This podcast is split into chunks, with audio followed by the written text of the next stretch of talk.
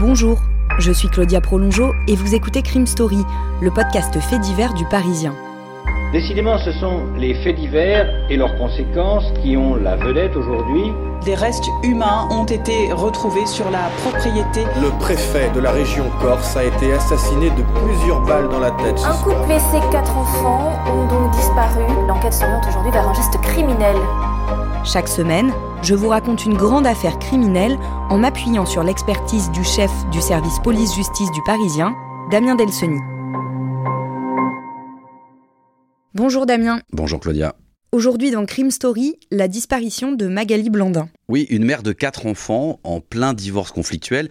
Tout porte à croire au départ à un suicide, mais elle est en fait au cœur d'un incroyable scénario criminel.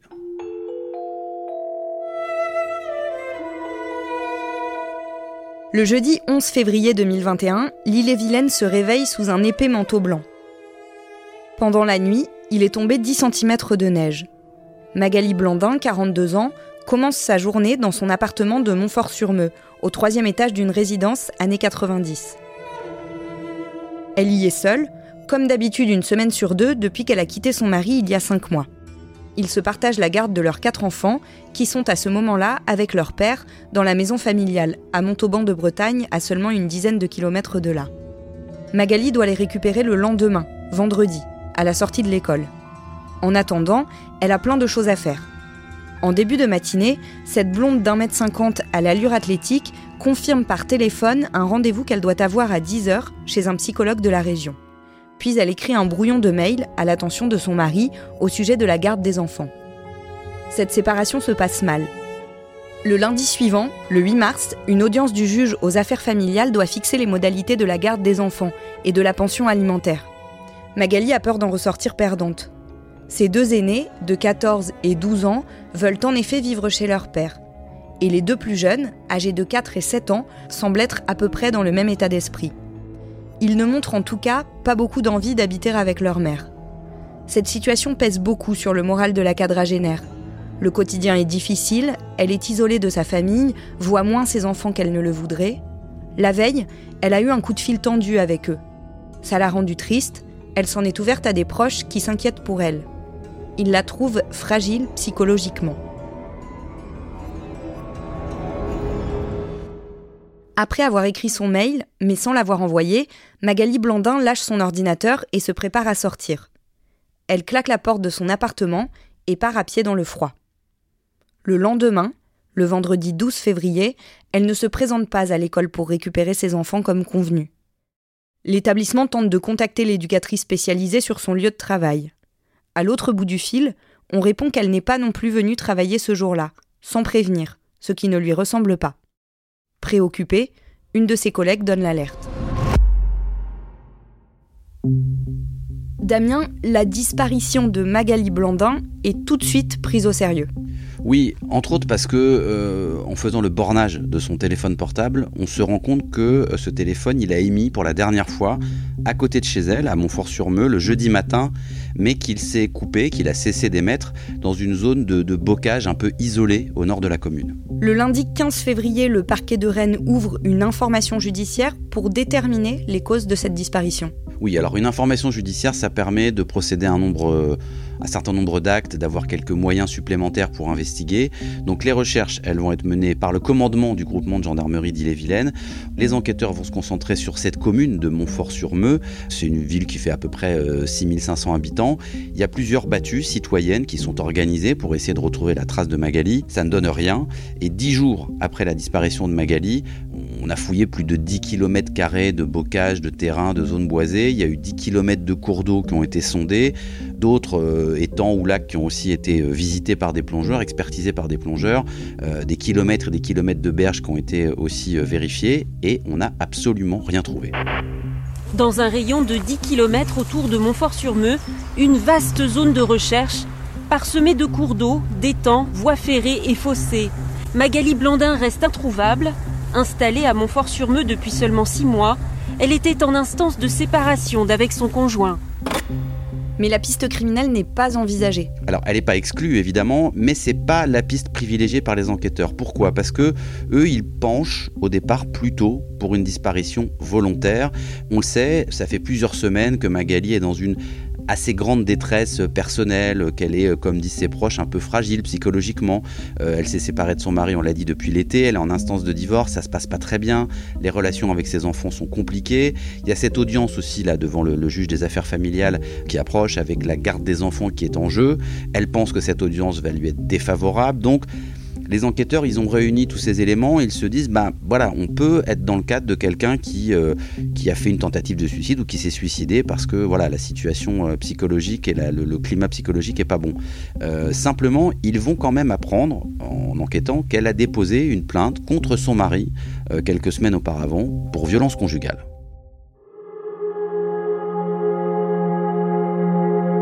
Cette plainte, Magali l'a déposée juste après avoir quitté le domicile familial. En septembre 2020, cela fait des mois que le couple qu'elle forme avec Jérôme Gaillard bat de l'aile. Les deux quadragénaires se sont rencontrés 24 ans plus tôt, en juin 1996, dans une boîte de nuit. Lui est un beau garçon d'un mètre 90 qui rêve de devenir scénariste. Elle, petite blonde d'un mètre 50, se destine à être éducatrice spécialisée. De cette union naissent quatre enfants, la famille s'installe dans la maison des parents de Jérôme, une longère que le couple a rachetée et entièrement rénovée. Mais Jérôme ne s'épanouit pas professionnellement. Au fur et à mesure que les années passent, ses ambitions de révolutionner le cinéma s'éloignent de plus en plus. À la place, il subsiste en louant quelques granges qui servent de garage. Le jeudi 2 septembre 2021, Magali est arrivée au bout de ce qu'elle peut supporter de la part de son mari. Elle lui annonce qu'elle quitte la maison. Il réagit violemment au point que le lendemain, elle se rend à la gendarmerie pour déposer une plainte. Le vendredi 3 septembre, donc, elle raconte ce qu'il s'est passé aux enquêteurs, en ces termes. Il s'est énervé en me disant qu'il m'interdisait d'avoir un compte et que je n'avais pas à mettre de l'argent de côté. Je lui ai expliqué que j'avais des projets, il a explosé et a dénigré tout ce que j'avais pu faire. Magali Blandin raconte également des années d'agression et d'humiliation. Elle rapporte par exemple qu'en décembre 2019, alors qu'elle fume une cigarette dans le jardin, Jérôme Gaillard lui demande de se déshabiller avant d'entrer dans la maison et d'aller se laver. Magali refuse. Son mari l'asperge alors avec un désinfectant pour chaussures. La veille de sa déposition, après qu'elle lui a annoncé son intention de partir, elle dit que Jérôme se lève, se met face à elle et crie ⁇ Regarde-moi quand je te parle ⁇ puis il saisit le banc sur lequel elle est assise et le soulève violemment. Magali raconte qu'elle est tombée sur le côté gauche, qu'elle a senti une grande douleur au coccyx et qu'elle a hurlé. Une brève enquête révèle, je cite, un contexte de tension au sein du couple lié notamment à la gestion des ressources du ménage, selon le parquet de Rennes. Le mari est entendu et la plainte est classée. Damien, malgré cette plainte, le mari de Magali Blandin n'est pas inquiété. Oui, ça peut être un peu surprenant parce qu'il y a cette plainte qui existe, Magali Blandin qui disparaît. Néanmoins, les gendarmes, dans les premières heures, les premiers jours, ils sont toujours convaincus que la piste du suicide est la plus, est la plus probable, notamment parce qu'elle avait peur de perdre la garde de ses enfants. Donc, ils sont vraiment sur cette piste-là. C'est quand même assez surprenant parce qu'il y a l'antécédent de la plainte, mais il y a surtout quelque chose qu'ils vont découvrir, une sorte de journal intime que Magali euh, Blandin tient sur son ordinateur, sur les conseils d'ailleurs de la psychologue qu'elle consultait. Et euh, fin janvier, donc quelques jours hein, seulement avant sa disparition, elle a écrit sur son ordinateur un long texte qui dit je sens qu'il se trame des choses du côté de mes fils et de leur père. Il a une longueur d'avance, il a prévu ses coups, il avance ses billes, il veut agir avant pour empêcher le divorce, mais quand je lui aurais dit que je refuse de revenir, que fera-t-il? Cherchera-t-il à m'éliminer? Il est adepte des phrases pas de corps, pas de crime, ou pas de preuve, pas d'affaire, pas de femme, pas de divorce. Ça sonne bien dans sa logique. La situation ne va qu'empirer le mois prochain. Le vendredi 19 février, une semaine après la disparition de la mère de famille, son mari, Jérôme Gaillard, se rend à la gendarmerie. Alors, il veut déposer plainte pour le cambriolage de sa maison, mais sans déclarer aucun objet dérobé. Première surprise. Donc, c'est un peu bizarre. On est en train de chercher euh, quand même sa femme, hein, même s'il est en, en, instance de divorce, la mère de ses enfants, et lui, il va à la gendarmerie non pas pour se tenir au courant de cette enquête-là, mais pour déposer une plainte pour un cambriolage qui n'a pas eu vraiment de, conséquences ni de, ni de butin, et il peut même pas prouver qu'on lui a volé quoi que ce soit. Ça met la puce à l'oreille des gendarmes? Bah, Disons que ça leur permet d'envisager plus sérieusement une autre piste que celle du suicide ou de la disparition volontaire de Magali, d'autant que le jeudi 4 mars, il va se présenter cette fois dans le bureau du juge d'instruction qui est en charge de l'enquête sur la disparition de Magali, pour dire, pour expliquer qu'il est victime d'une tentative d'extorsion, d'une tentative de chantage, qu'il se sent menacé, que ses enfants aussi sont menacés.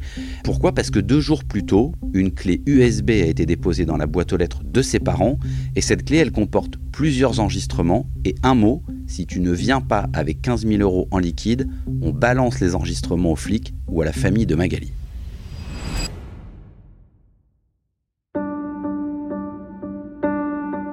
Après ce nouvel élément, la thèse du suicide de Magali n'est toujours pas écartée. Mais quand même. Le lendemain, le vendredi 5 mars, les quatre enfants du couple sont retirés à leur père et une enquête parallèle à celle de la disparition de Magali Blandin est ouverte pour tentative d'extorsion en bande organisée. Les enquêteurs se penchent un peu plus sur cet étrange scénario les 70 gendarmes de la section de recherche de Rennes et du groupement d'Ille-et-Vilaine remontent la piste de cinq ressortissants géorgiens. Parmi eux, un homme de 46 ans, connu de la justice et sorti de prison en début d'année, une femme de 25 ans et son compagnon de 31 ans. Ils appartiennent à l'entourage professionnel et même amical de Jérôme Gaillard. Les enquêteurs proposent au quadragénaire de leur tendre un piège. Il suffit qu'il accepte de leur remettre la rançon, leur donne un rendez-vous et la police s'y rendra avec lui. C'est ce qui se passe. Le dimanche 14 mars, une remise d'argent supervisée par le GIGN est organisée à Rennes. Les cinq Géorgiens sont interpellés. En garde à vue, les suspects admettent la tentative d'extorsion. Mais ils assurent qu'elle est sans lien avec la disparition de Magali Blandin. Ils évoquent une simple dette du mari de celle-ci. Le juge, lui, est convaincu du contraire.